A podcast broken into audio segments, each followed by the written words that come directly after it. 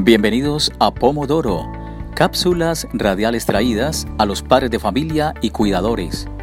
Por la iniciativa de empresarios, por la educación y el colectivo imparciales, en el marco de la campaña La educación que nos une. Existe un pequeño monstruo que le gusta comer, jugar, pero en raras ocasiones se le ve haciendo su tarea se alimenta del estrés generado de los niños, niñas y jóvenes que le gusta dejar todo para después.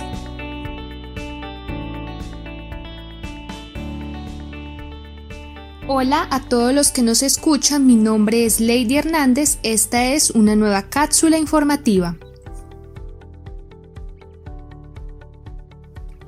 Existe algo muy común en nuestros hogares, en especial con las personas que trabajamos y estudiamos, y es que dejamos aplazar alguna tarea que tenemos pendiente, ya sea porque creemos que hay mucho tiempo o simplemente no hay intención de realizar esa tarea que fue propuesta desde un día antes o desde hace muchos días.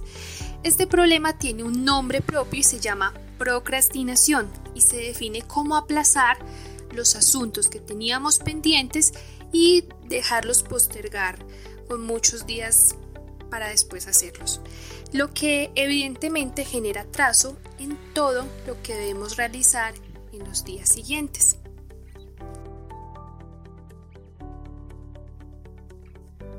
Con los niños en casa podemos identificar fácilmente cuando están procrastinando.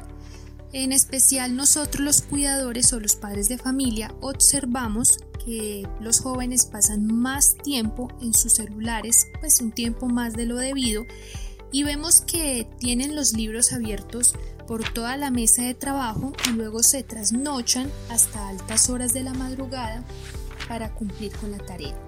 Esto puede generar un gran malestar y debe corregirse en casa con mucha paciencia, enseñándole a los niños, niñas y jóvenes que deben planificar mejor sus tareas, estableciendo los deberes más importantes o urgentes.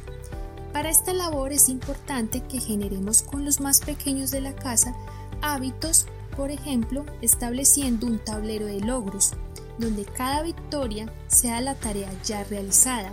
De esta manera podemos enseñarles a usar el tiempo y negociar el uso de las redes sociales como tiempo de ocio.